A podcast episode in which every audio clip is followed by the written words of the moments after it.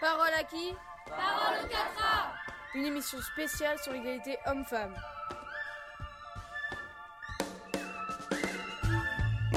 Bonjour à tous et bienvenue dans Parole au 4A, le magazine des 4e A.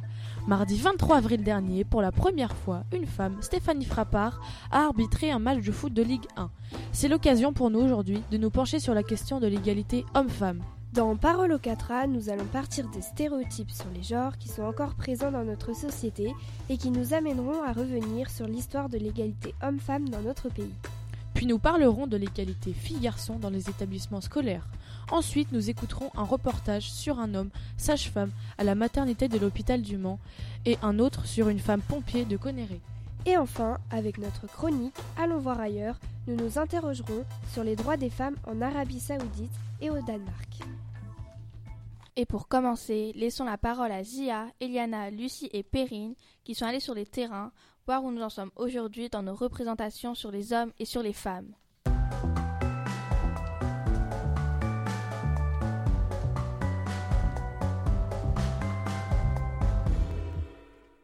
Bonjour à tous, on se retrouve aujourd'hui dans le journal L'opinion de tous pour parler des préjugés hommes-femmes. Nous nous trouvons dans un supermarché de Conéré pour interroger des citoyens et voir où nous en sommes aujourd'hui sur les stéréotypes les plus fréquents concernant la question des genres. Euh, donc, euh, lors de la naissance d'un bébé, pensez-vous que c'est plutôt au papa ou à la maman de prendre un congé parental? Bon, Aujourd'hui, on peut prendre les deux. Hein. Chacun son tour. La mère, enfin plus sa mère, enfin, ça paraît logique. Les deux?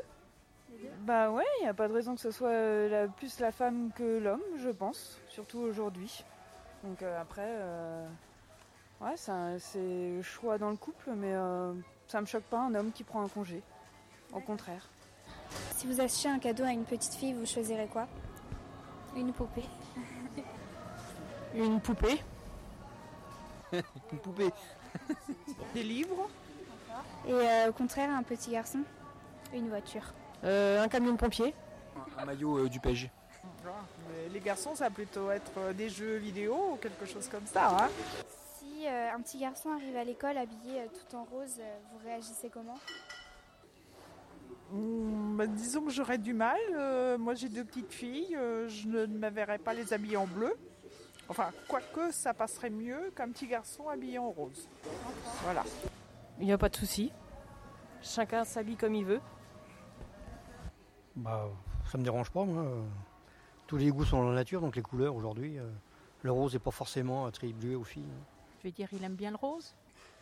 Euh, et quelle activité extrascolaire choisirez-vous pour une petite fille euh, de 10 ans, par exemple? Jardinage? La danse ou un sport d'équipe. Mais après, euh, ça peut être de la boxe, ça peut être du judo. Euh, voilà. Il n'y a, a, plus de sport réellement pour les, du rugby, du foot. La preuve, il y a de plus en plus d'équipes féminines, donc pourquoi pas. Je pense que je lui demanderais ce qu'elle souhaite faire. Et pour les garçons? Bah, La même chose. Je pense que je ne vais pas leur dire faire du foot ou de la danse. Je choisirais, voilà, je leur laisserai choisir leurs activités. Euh, je pense tout ce qui touche euh, mécanique.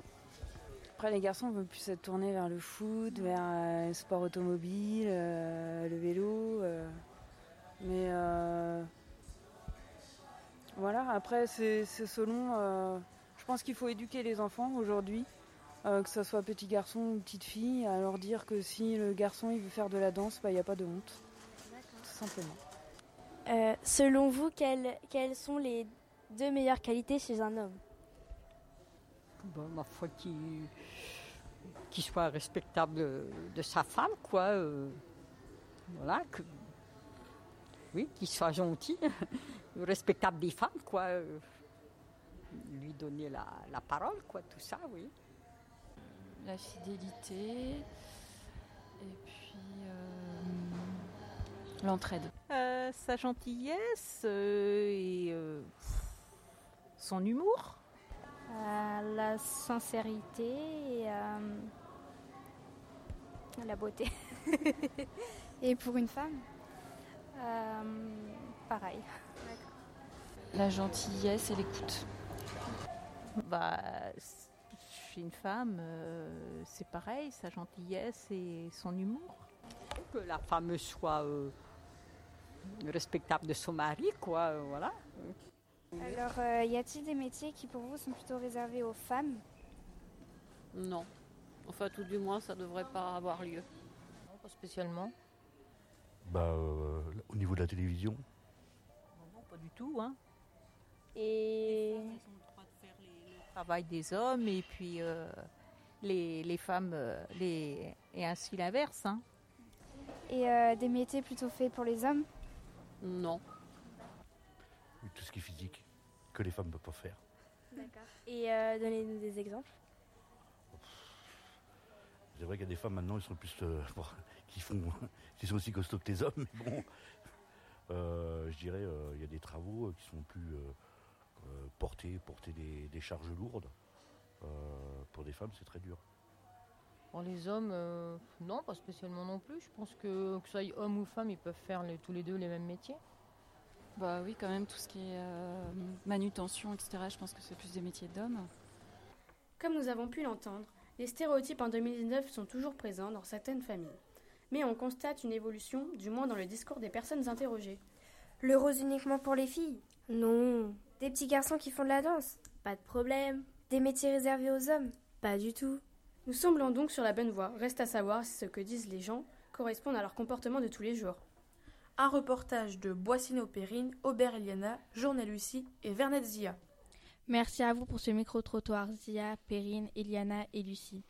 Alors justement, comment en arrivons-nous à construire de tels stéréotypes sur les différences entre les hommes et les femmes? Eh bien, c'est visiblement dès notre plus jeune âge que nous nous baignons dedans. C'est ce que nous allons voir maintenant avec Bertrand, Léna et Ethan. Miranda veut faire de la boxe thaïlandaise. Sa mère lui dit que c'est un truc de garçon. Pierre fait des claquettes, il s'éclate. Ses amis disent que c'est une femmelette, que la danse c'est un truc de fille. Elsa est dans une équipe de football de filles elle joue très bien et marque beaucoup de buts. Ses amis disent que c'est un vrai garçon manqué. Lucas adore coiffer les poupées de sa sœur. Son père n'aime pas trop, et Lucas a remarqué qu'à chaque fois, son père lui propose de jouer au circuit de voitures pour qu'il arrête de s'occuper des poupées. Merci pour la lecture de ce texte, Léna et Ethan. Mais pourquoi l'avoir choisi? Que voulez-vous nous dire? Eh bien, il nous semble qu'il illustre parfaitement l'idée que les stéréotypes de genre sont mis en place, sans même que nous en rendions compte dès notre plus jeune âge. Avant de vous laisser poursuivre, vous voulez bien nous rappeler ce que vous entendez par stéréotype Oui, bien sûr. Un stéréotype, c'est une idée ou une image populaire et caricaturale que l'on se fait d'une personne ou d'un groupe en se basant sur une simplification abusive des traits de caractère réels ou supposés. J'ajouterais que les stéréotypes peuvent être positifs. Les noirs sont bons au basket ou négatifs, les femmes conduisent mal par exemple. Je vois. Donc, ils servent d'une façon ou d'une autre à affirmer une supériorité face à la personne ou au groupe concerné. C'est exactement ça, Bertrand. Et ce que nous pouvons constater aujourd'hui, c'est que l'on éduque les enfants autour de ces stéréotypes. Donnez-nous un exemple. Eh bien, nous pouvons prendre l'exemple des jouets. Robe de princesse et poupée pour les filles, jeux de construction et super-héros pour les garçons. Voici ce que l'on a tendance à offrir et à proposer aujourd'hui encore. Et vous pensez que les jouets auront vraiment un impact sur ce que ces enfants deviendront plus tard? On peut en tout cas se poser la question. Les filles en princesse ou en ménagère, les garçons en bâtisseur, c'est comme si on répartissait déjà les rôles des adultes qu'ils deviendront. Et qu'en pensent les professionnels? D'après une analyse de Anne Daflon-Novel, docteur en, psy- en psychologie et spécialiste du jouet et de la socialisation, les jouets qui visent les garçons sont des jeux de construction faits pour les aider à développer des compétences comme se repérer dans l'espace. Quant aux filles, Anne Daflon-Novel dit que les produits n'évoquent pas l'action ou la technique. Il s'agit pour elles d'imiter les adultes avec des jeux collectifs. L'épicerie par exemple, qui leur permet de développer leurs capacités langagières. On voit bien qu'en proposant des jouets différents aux filles et aux garçons, nous ne cherchons pas à développer les mêmes compétences, ce qui les orientera forcément dans leur choix futur. Je vois. D'ailleurs, le constat est le même concernant les livres pour enfants. Il y a deux fois plus de héros que d'héroïnes dans les albums illustrés pour les enfants, et dix fois plus de héros animaux que d'héroïnes animales. Et les filles sont souvent cantonnées à un rôle domestique. Vous voulez dire que dans les livres, les stéréotypes fusent aussi? Eh bien oui, Bertrand, dans les livres, les filles sont représentées en princesses et les petits garçons en chevaliers. Et ces livres ont-ils vraiment un impact sur le développement de l'enfant En quelque sorte, oui. Les histoires nous permettent de développer notre imagination, elles nous aident à socialiser et influencent notre vision du monde, et ce, dès le plus jeune âge. En conclusion, si je vous suis bien tous les deux, il faut faire attention aux livres et aux jouets que nous proposons aux enfants si nous voulons faire progresser l'égalité homme-femme. Tout à fait. Avant de vous rendre l'antenne, laissez-moi vous lire la fin du petit texte commencé tout à l'heure. Un garçon manqué, ça n'existe pas, tout simplement. Une femmelette non plus. Tout se passe comme si certaines qualités que l'on trouve très bien chez une fille étaient interdites aux garçons et que d'autres que l'on trouve très bien chez les garçons l'étaient pour, les filles. Finalement, ça ressemble à du racisme.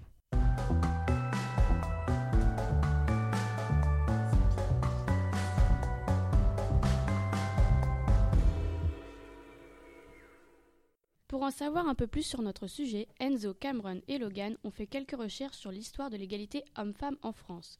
Nous leur laissons la parole. Le mari doit protection à sa femme, la femme doit obéissance à son mari. Ce sont les mots du Code civil de Napoléon en 1804. Au XIXe siècle, la femme est considérée comme une mineure et elle est exclue de la vie politique. Ah bon? La femme n'avait pas les mêmes droits que les hommes au XIXe siècle? Et non, Cameron. Au XIXe siècle, les petites filles doivent devenir des demoiselles, puis des épouses idéales. À l'école, garçons et filles sont séparés. Le programme prévoit des cours spécifiques pour les filles et les garçons.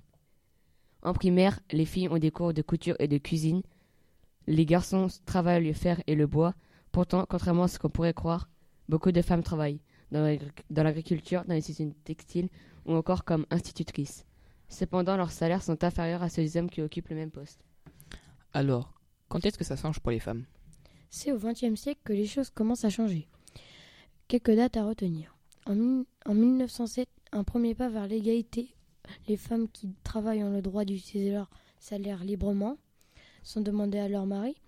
En 1944, les femmes obtiennent le droit de vote 150 ans après les hommes. En 1965, elles peuvent exercer une profession sans l'autorisation de leur mari.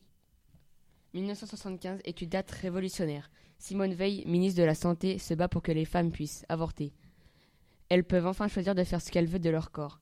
Et en 1991, pour la première fois, une femme, Edith Cresson, est nommée Premier ministre. Et les hommes dans tout ça? Ils ont aussi obtenu des droits, par exemple, en 2002, les hommes obtiennent des congés paternité. Le papa possède désormais le droit d'obtenir 14 jours de congé pour s'occuper de son enfant après sa naissance.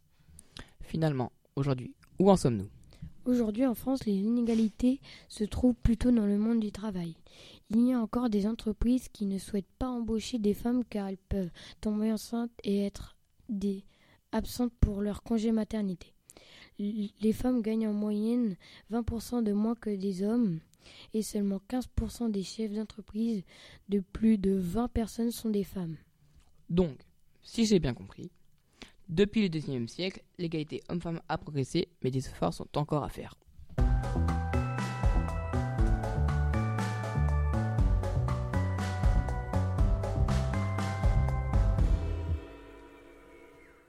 Merci Cameron, Logan et Enzo. Maintenant que nous savons tout de l'histoire de l'égalité homme-femme dans notre pays, nous allons en apprendre davantage sur la mixité dans les établissements scolaires avec Lohan et Brian. Bonjour, aujourd'hui nous allons vous parler de l'inégalité ou de l'égalité entre les filles et les garçons dans la cour de récréation. En effet, la géographe Edith Marouet-Joule donne des pistes pour l'UNICEF France. En 2018, des jeunes enfants de 9 à 18 ans ont été consultés par l'UNICEF France sur leurs droits. Cela a permis de constater des inégalités entre les sexes, notamment dans la cour de récréation.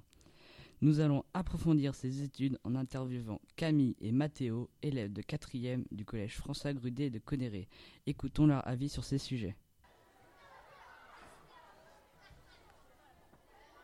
Qui prend le plus de place dans la cour de récréation? Bah, je trouve euh, les garçons ils prennent plus de place euh, que les filles. Euh, moi, je pense que les garçons prennent plus de place que les filles. En quoi cela peut-il être gênant? Bah, ils courent beaucoup, en fait, ils circulent beaucoup.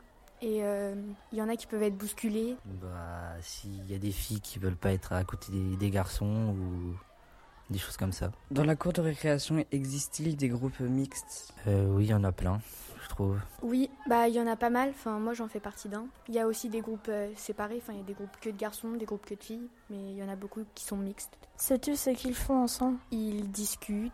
Ouais, bah je pense qu'ils discutent tous. Bah, les garçons ils parlent euh, par exemple de jeux vidéo ou de chaussures, des trucs comme ça. Et puis les filles, bah. Ils parlent de. Bah, je sais pas trop par contre. Quand je dis que les filles écrivent, enfin, c'est pas, enfin, des fois elles rigolent, elles chantent, elles s'embrouillent aussi. L'amitié entre les filles et les garçons est-elle difficile? Non, je trouve pas. Après, ça dépend des certaines personnes, mais sinon, non. Euh, non, bah il y en a, je pense, qui ont un blocage avec ça, mais euh, personnellement, enfin, je trouve ça bien.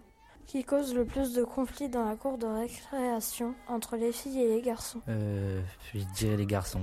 Peux-tu donner des exemples? Bah, par exemple, quand il y a une embrouille, ils se tapent dessus. Après, euh, ça crie de partout et puis bah, c'est n'importe quoi. Les filles parce que euh, ouais, elles s'embrouillent beaucoup et ça crie. Après les garçons ils se tapent dessus. Les filles elles font pas ça. Selon toi, qui est le plus harcelé? Moi je pense qu'il n'y a pas plus de filles ou plus de garçons qui sont harcelés. Je pense que les deux c'est égal. Parce que les gens qui se font harceler c'est par rapport à leur physique ou, ou autre, c'est pas par rapport à leur sexe. Donc Merci Camille. il n'y a pas de quoi. Euh, les filles. Pourquoi? Parce que la plupart, euh, bah, à certains moments, il y a des garçons, genre ils les harcèlent ou. Bah, je vois pas comment dire. Merci. De rien. Après notre reportage, nous en avons conclu que dans la cour de récréation au collège François Grudet, la mixité est plutôt facile entre les filles et les garçons. Ils ont à peu près les mêmes sujets de conversation. Parler avec une personne du sexe opposé se fait facilement. Selon l'étude de l'UNICEF France, les filles sont 45% à dire qu'elles ont moins de droits que les garçons. Par exemple, pour le cas de harcèlement, selon eux, les filles comme les garçons peuvent être des victimes. Les élèves interviewés disent que la mixité est présente dans le collège. C'était le reportage de Brian et Lohan. À bientôt pour un nouveau reportage. Merci Lohan et Brian pour ce reportage. Restons au collège avec une interview très intéressante d'Armel Masquelier, réalisée par Lucas et Mélissa sur les choix d'orientation des filles et des garçons. Aujourd'hui, dans notre émission, il est question de l'égalité homme-femme. Donc nous nous sommes interrogés sur les conséquences des stéréotypes sur le choix d'orientation des filles et des garçons. On a donc organisé une rencontre avec Madame Masquelier. Madame Masquelier, bonjour. Bonjour. Vous êtes psy-EN. C'est psychologue de l'éducation nationale, au collège de Conneré, de Bouloir, de Saint-Calais et au CIO de la Ferté-Bernard. Tous les jours, vous recevez des adolescents pour les aider à trouver leur voie. Constatez-vous une vraie différence entre les choix d'orientation des filles et des garçons? Alors oui, on constate effectivement des différences euh, assez tôt en fait. Euh, euh, les, garçons ont plutôt tendance souvent, alors c'est pas c'est pas tout le temps le cas, mais ils ont souvent tendance à aller plutôt vers des métiers, des orientations en lien avec l'industrie. Euh, voilà, on entend euh, très tôt les garçons nous parlent de mécanique, de, euh, métiers qu'ils ont en, tête depuis parfois assez longtemps. Et puis les filles ont aussi, elles, beaucoup tendance à aller vers les métiers du tertiaire, donc tout ce qui est la vente, le, secrétariat, les métiers de l'accueil ou les métiers de la santé. Au niveau du collège, alors les filles et les garçons s'orientent de manière assez égale vers le, lycée général et technologique. Et donc, ça sera par la suite, en fait, euh, après le lycée, euh, qu'on, va voir des, plus de différences. Donc, les, garçons iront, plus volontiers vers euh, les sciences, par exemple, et puis les filles vers des, formations plus littéraires, hein, pour, pour schématiser un petit peu. Euh, au niveau du collège, euh, bah voilà, c'est au niveau, euh, c'est vers la voie professionnelle qu'on voit un petit peu les différences. Donc, donc les, beaucoup de garçons qui pensent à des métiers plus en lien avec l'industrie et puis voilà, des filles plus en lien avec le, le tertiaire. D'accord. Et finalement, en quoi ces différences sont-elles un problème? Alors, euh, ce, qui, ce qui est montré, en fait, hein, ce qui est démontré par un certain nombre d'études, c'est que par la suite, euh, ça, ça, pose des soucis de, euh, d'égalité, en fait, entre euh, les, les, les, filles et les garçons en matière de, de, de métier, de salaire, d'accès à certains postes, etc.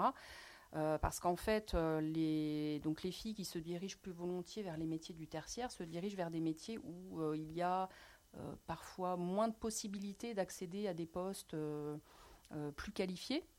Et puis voilà, des on, elles, vont, trouver en fait plus, de difficultés en fait à, accéder à des postes voilà plus qualifiés, plus rémunérés. Enfin voilà, ça va poser des, problèmes de d'inégalité en fait entre les femmes et les hommes plus tard. Ok. Alors, euh, comment pouvez-vous encourager les filles et les garçons à ouvrir leur choix d'orientation?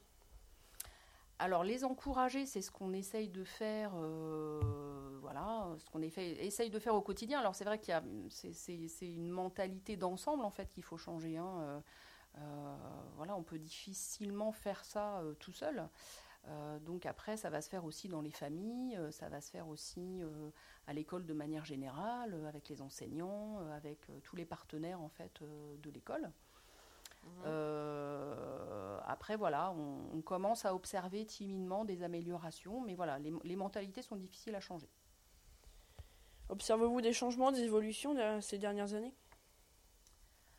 Alors voilà, c'est ce que je disais en fait. Hein. on, commence à observer. Alors ne serait-ce que le fait que vous posiez la question, euh, ça montre que, voilà, il y a une prise en compte euh, de, cette problématique au sein de l'école. Euh, maintenant, voilà, c'est les mentalités de manière plus large en fait qu'il faut faire évoluer. Alors, on observe aussi euh, dans le milieu professionnel plus d'ouverture euh, des entreprises, etc., à accueillir des filles. Par exemple, on voit effectivement de temps en temps hein, des filles qui vont vers les métiers du bâtiment, vers les métiers de l'industrie, etc. Mais c'est vrai que voilà, on a encore des résistances parfois dans les familles. Hein. c'est vrai que très tôt, bah, les, les filles prennent conscience de leur rôle de fille, entre guillemets, et les garçons de leur rôle de garçon. Donc, euh, euh, c'est des choses voilà, qui, qui, peuvent encore évoluer, mais voilà, qui ont, je pense qu'on est quand même sur la, le bon chemin. D'accord. Et voilà, en vous remerciant de nous avoir consacré un temps pour répondre à nos questions. Au revoir. Au revoir.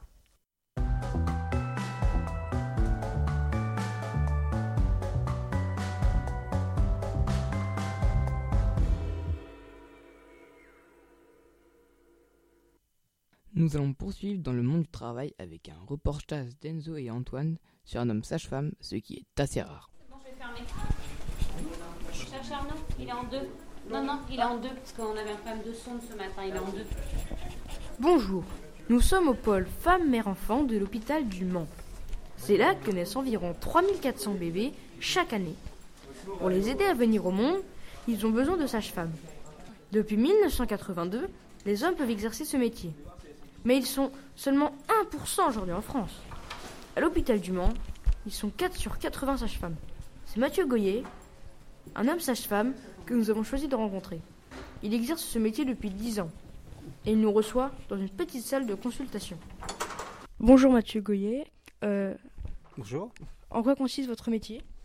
Alors mon métier, euh, c'est un métier de sage-femme. Euh, en gros, c'est vraiment tout l'accompagnement de, la femme enceinte même par la suite quand elle va accoucher. Euh, après, c'est vraiment très très vague comme question parce que nous, on a plein plein de compétences. Euh, souvent, les gens ils pensent qu'on fait juste les accouchements. Mais alors que non, maintenant on peut suivre la femme euh, de la puberté jusqu'à la ménopause, pour celles qui sont en libéral ou même ici en, à l'hôpital. Et en fonction de, notre, de nos attirances ou ce qu'on veut faire plus, on peut spécialiser dans d'autres, dans d'autres catégories. Il y en a qui font de l'échographie, d'autres de l'hypnose et tout. Donc c'est vraiment très très c'est très très vaste euh, comme euh, comme métier. D'accord. C'est vraiment nous, c'est prendre en charge la, la femme et l'enfant aussi, parce qu'on s'occupe aussi de l'enfant jusqu'à un mois de vie. D'accord. Doit-on vous appeler sage-femme ou y a-t-il un autre nom pour votre métier? Alors sage-femme, euh, ça veut dire la connaissance de la femme. Mhm. Ça ne veut pas dire qu'on est sage du tout. Non, non, ça veut dire qu'on a la connaissance de la femme. Euh, la trois autres, euh, homme sage-femme, si tu veux, mais bon, ça fait un peu long. Maïoticien, parce qu'on euh, nous, notre science, c'est la maïotique. Maintenant, les études de sage-femme, c'est plus on dit plus école de sage-femme, on fait école de maïotique. Mhm. Et ou sinon parturologue, comme gynécologue, mais parce qu'on s'occupe d'une parturiante, une femme enceinte, c'est une parturiante. Donc, on peut dire parturologue, mais bon. D'accord. Comment avez-vous eu l'idée de faire ce métier? Alors, je voulais faire urgentiste au pédiatre. Et en première année de médecine, elle est très très sélective. C'est après, après le bac. Euh, et moi, j'étais pris euh, au niveau de mon classement, je pouvais faire sage-femme. Donc, je me suis renseigné quand même, parce que sincèrement, euh, je me suis dit, métier de femme et tout, qu'est-ce que ça va être? Et moi, je voulais rester dans, dans, dans, le service de santé, vraiment. Et donc, bah, je dis, allez, on va bien voir. Et puis, ça m'a tout de suite plu. Donc, D'accord. Euh, comment, comment réagit votre famille lorsque vous avez décidé de devenir sage-femme? Il n'y a pas eu de souci du tout. hein. Pour eux, c'est un métier comme un autre. hein. C'est pas. euh, Métier de sage-femme, oui. Parce que nous, ce qui nous freine quand on est homme, c'est le- on entend sage-femme, femme. Mais après, c'est comme euh, des infirmières, enfin des infirmiers, euh, ils sont aussi peu nombreux. Bon, nous, on est encore peu, encore moins nombreux, mais voilà, c'est pas un métier comme un autre, quoi. C'est comme un gynécologue qui s'occupe que des femmes aussi, donc euh, voilà. Et euh, ça n'a pas été trop dur de vous imposer dans ce métier très féminin? Alors au début, si, parce que, euh, enfin, on se demande qu'est-ce qu'on fait là, quoi, vraiment sincèrement, parce qu'il y a que des que des femmes et tout, donc on est un peu intimidé, surtout en plus. Quand on commence, on a 20 ans, donc euh, dans un milieu de femmes, euh, où on voit que des patientes femmes aussi. Enfin, c'est vraiment assez, con, enfin, pas compliqué, mais un peu déstabilisant.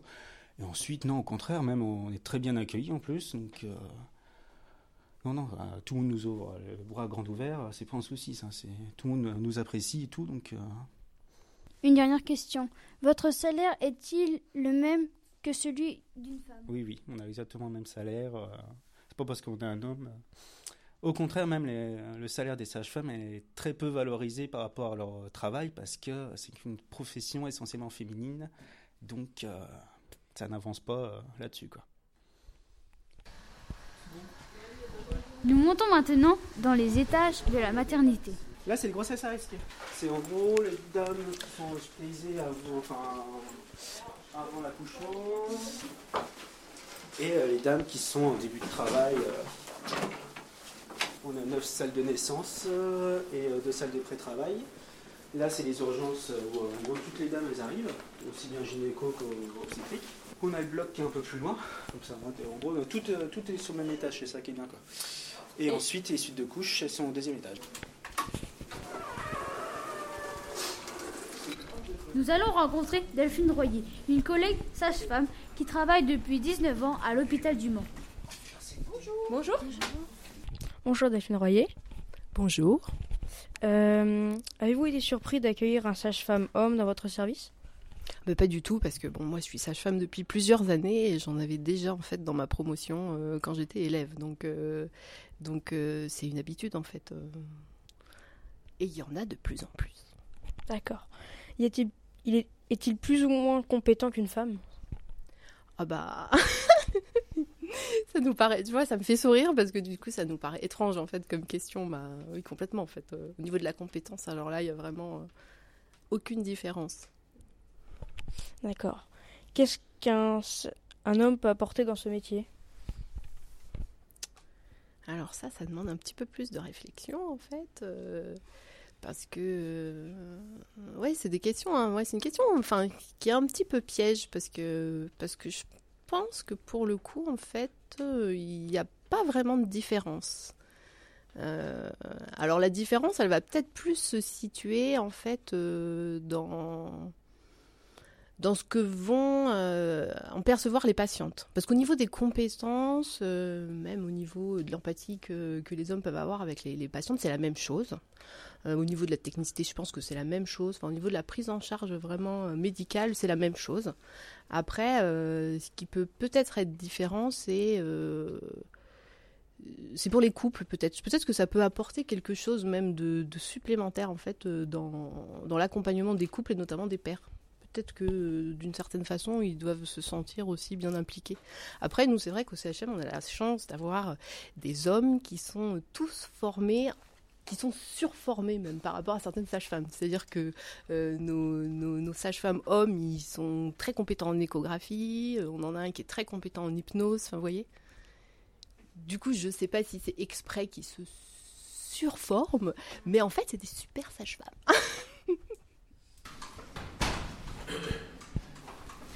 Si vous aussi, vous souhaitez devenir un ou une super sage-femme, rappelez-vous que la porte est ouverte aux garçons aussi bien qu'aux filles.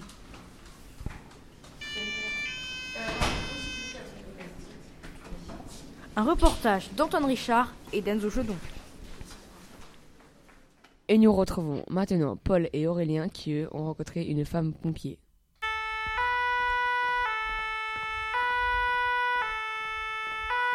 Bonjour, nous voilà donc au centre de secours de Conéré pour vous présenter notre reportage. Aujourd'hui, nous allons à la rencontre de Maude, sapeur-pompier volontaire. Elle va nous expliquer son parcours de femme au sein des sapeurs-pompiers, une activité que l'on a souvent tendance à penser plutôt réservée aux hommes.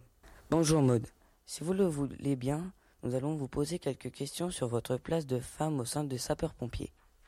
Bonjour Paul. Euh, oui, je, vais, je veux bien répondre à tes questions. Qu'est-ce qui vous a donné cette envie de devenir sapeur-pompier? Ce qui m'a donné envie d'être euh, sapeur-pompier est tout d'abord le côté altruiste. C'est très gratifiant de venir en aide et de sauver les gens. Et pour l'adrénaline et le côté non routinier du métier.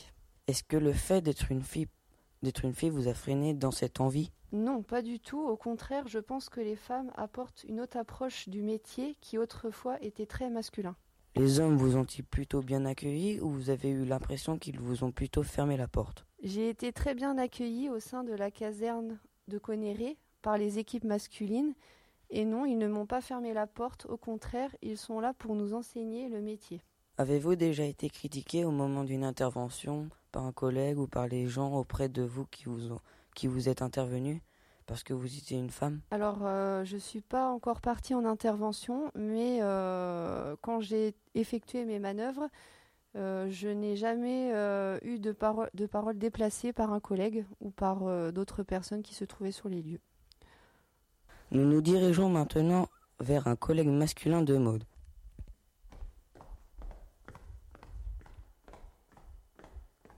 Bonjour Sylvain, vous êtes donc pompier volontaire au centre de secours de Conéré.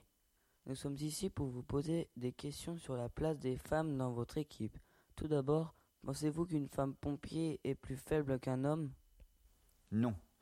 Pour moi, que l'on soit un homme ou une femme pompier, notre mission est la même qui est de protéger les personnes, les biens et l'environnement. Nous partons la même tenue et suivons le même entraînement. Y a-t-il des situations où une femme est un atout pour votre équipe? Oui, bien sûr, une femme a généralement plus de facilité à créer un lien avec ses victimes, prises en charge, notamment pour les secours à personne. Vous êtes pompier volontaire depuis 28 ans. Avez-vous constaté une évolution dans l'intégration des femmes en tant que pompier je constate que ce métier attire de plus en plus de femmes. Néanmoins, nous sommes encore moins de la parité puisqu'elle représente 16% des effectifs au niveau national. Merci Sylvain. De rien.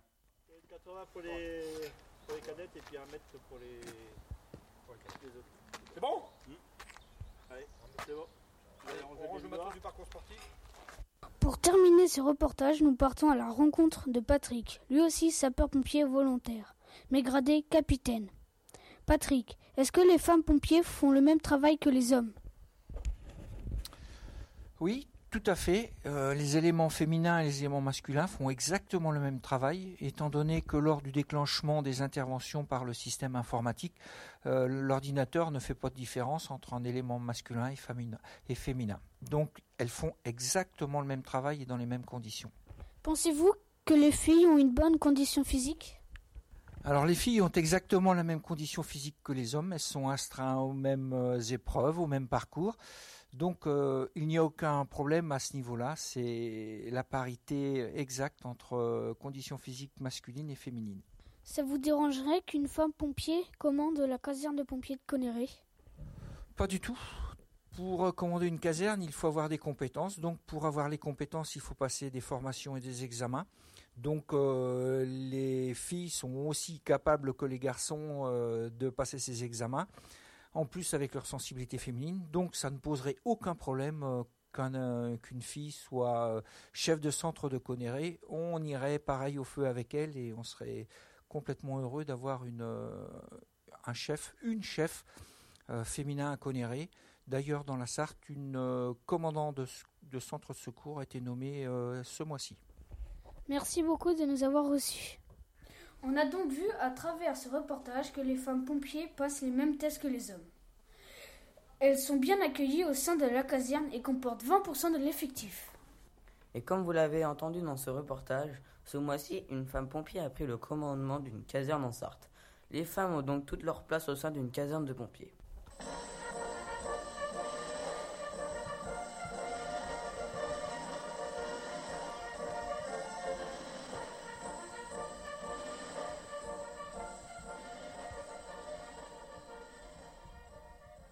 Ce reportage a été présenté par Paul Gouot et Aurélien Vollet. Merci pour ces deux reportages très instructifs. Restons dans le monde du travail avec la question très actuelle de la, de la féminisation des noms de métiers avec Léna et Ophélie. Aujourd'hui, comme nous venons de l'entendre, certains métiers que l'on pensait destinés aux femmes sont aussi exercés par des hommes, comme sage-femme ou hôtesse de l'air. Et les métiers que l'on pensait destinés aux hommes sont également exercés par des femmes, comme pompiers, chefs ou auteurs. Donc nous allons parler de la féminisation des noms de métiers avec vous, Ophélie. Bonjour. Bonjour, oui. En effet, la féminisation des noms de métiers, c'est un sujet qui suscite les débats et dans de nombreux pays dans le monde. En Italie comme en Pologne par exemple, certaines personnes sont très engagées dans la cause. En France comme au Québec et dans les pays anglo-saxons, les avis sont plus partagés.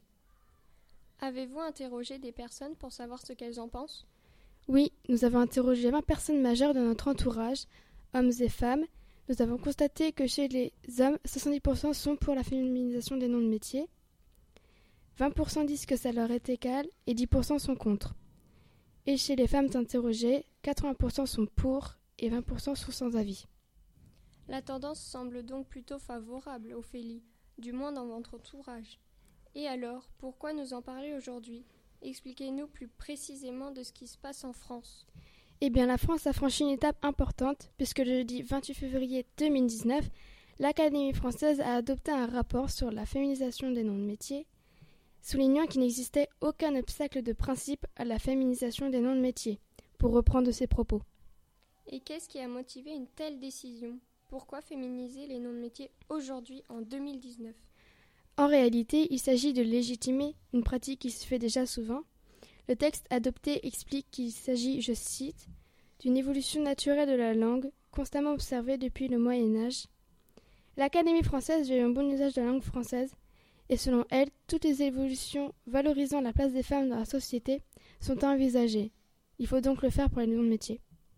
L'Académie française impose-t-elle des règles pour féminiser? Non, elle dit que c'est l'usage qui en décidera. D'accord. Et pourquoi certains restent toujours réticents à cette évolution linguistique? Vous avez raison de poser la question, Léna. En fait, certaines personnes pensent que la féminisation des noms de métiers enlaidit notre langue, que certaines formes féminisées constituent de véritables barbarismes. Certains évoquent aussi le fait que dans la langue française, il n'y a pas de nom neutre et que le masculin remplacerait le neutre lorsqu'il s'agit d'évoquer une fonction. D'ailleurs, certaines femmes perçoivent la féminisation des noms comme une dévalorisation. C'est le cas par exemple d'une directrice d'un organisme de mesures scientifiques qui souhaite être appelée directeur. Merci beaucoup Ophélie pour toutes ces informations. Ce que l'on peut retenir, c'est que même si des puristes ou académiciens sont encore réticents sur le sujet, la féminisation des noms de métiers a connu une belle progression. Lorsque vous ouvrirez un dictionnaire récent, il ne faudra donc pas vous étonner si vous trouvez de nouveaux mots comme une artisane, une maçonne, ou encore une cheminote.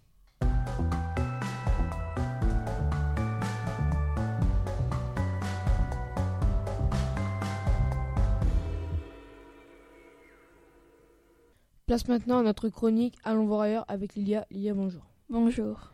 Alors Lilia, si on allait voir comment ça se passe en Arabie Saoudite, cet état du sud-ouest de l'Asie qui occupe la plus grande partie de la péninsule arabique. L'Arabie saoudite est une monarchie islamique. Ce pays est bien connu pour cela très strict envers les femmes.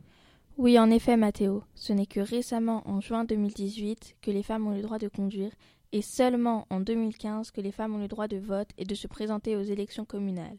Donc, c'est n'ont eu ces droits que récemment. Je suppose que de nombreux autres droits leur sont encore refusés.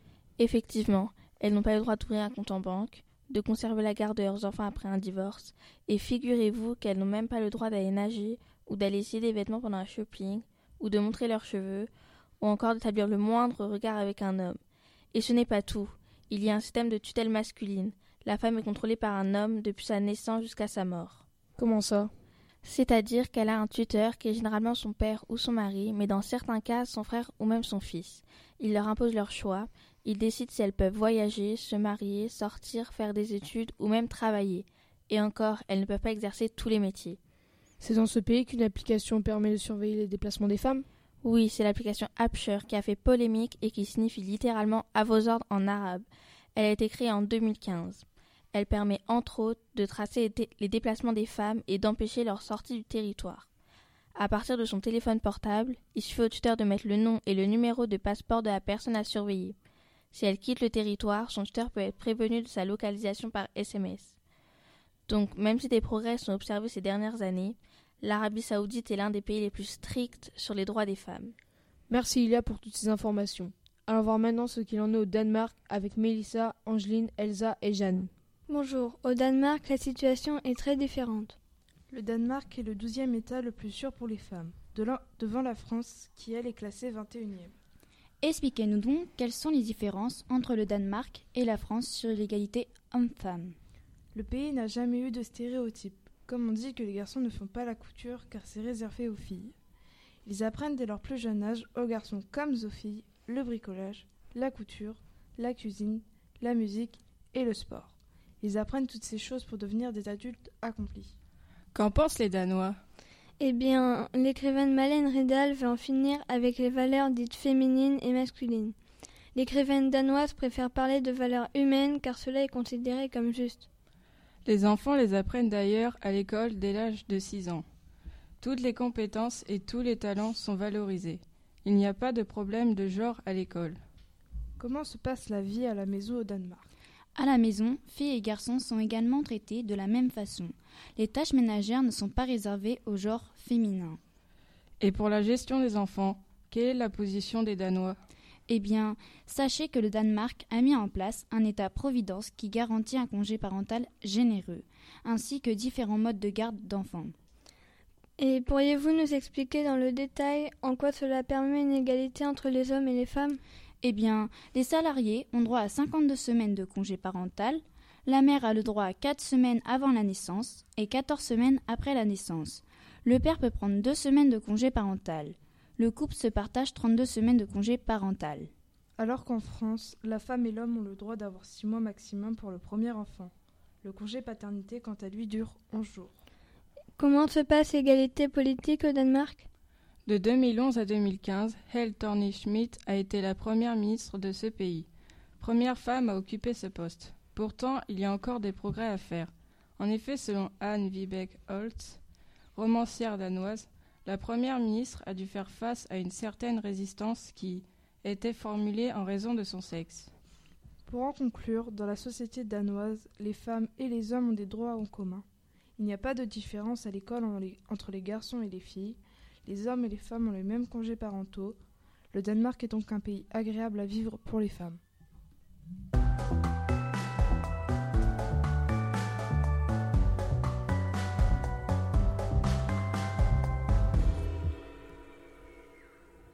Découvrons à présent un autre regard sur la question. Cela peut paraître surprenant, mais il n'y a pas que les femmes qui sont victimes de sexisme. N'est-ce pas, Seila non En effet, les femmes ne sont pas les seules victimes d'inégalités. Des hommes aussi victimes d'inégalités? Voilà une réalité méconnue. Beaucoup pensent que le mot sexisme ne s'emploie que pour les femmes, alors qu'en réalité on peut également l'utiliser pour les hommes.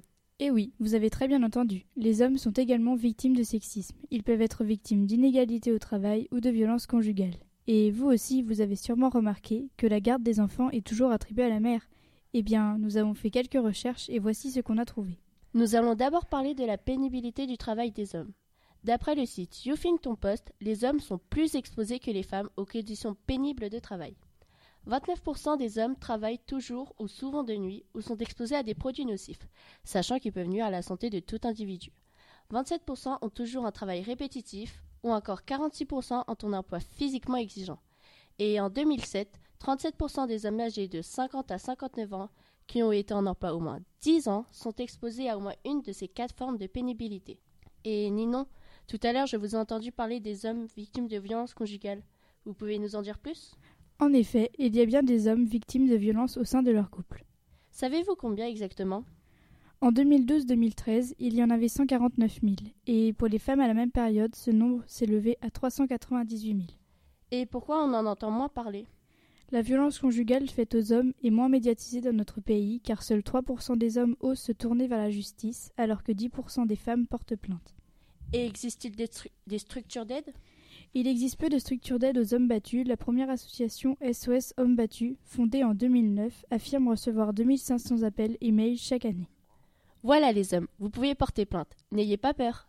Et nous finissons avec le dernier sujet qui est la garde des enfants, toujours attribuée à la mère? Il est vrai que dans 75% des cas, la garde des enfants est confiée à la mère, selon le magazine L'Express en 2014. Et qu'en est-il de la garde alternée? 20% des enfants de couples séparés sont en garde alternée, c'est-à-dire qu'une semaine sur deux, ils alternent, une fois chez leur père et l'autre chez leur mère. Vous savez maintenant que même les hommes sont victimes d'inégalités, au travail comme à la maison, et même devant la justice.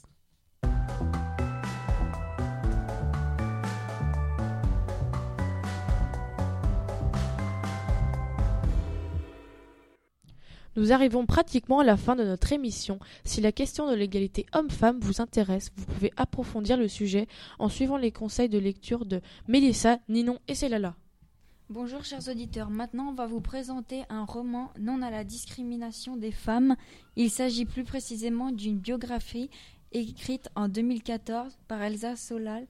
Cette biographie nous parle d'une féministe au XVIIIe siècle sur sa vie et ce qu'elle a accompli. Elle se nomme Olympe de Gouges. Elle a écrit la Déclaration des droits de la femme et de la citoyenne pour faire écho aux droits des hommes et du citoyen en 1791.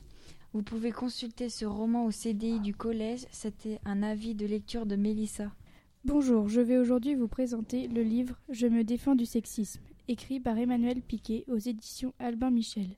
Ce documentaire nous parle de l'influence d'être né fille ou garçon sur la façon dont on s'habille, dont on communique. Ce livre présente 14 récits de filles qui trouvent des idées, des solutions pour que le sexisme s'arrête.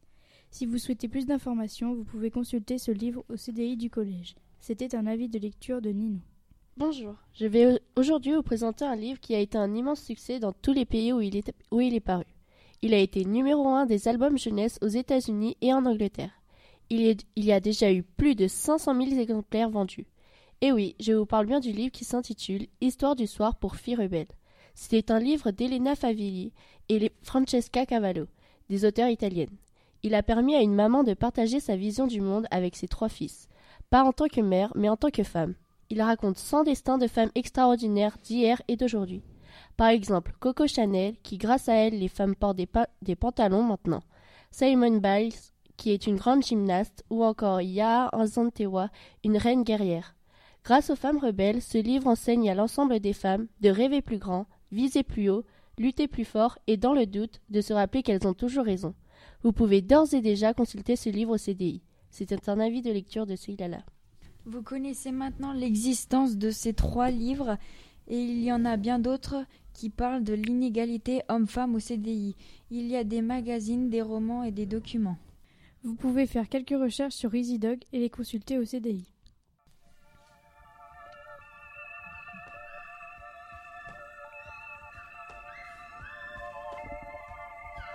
Parole à qui? Parole au 4A Une émission spéciale sur l'égalité homme-femme. Et voilà, Parole au 4A, c'est terminé pour aujourd'hui. Merci de nous avoir écoutés et à bientôt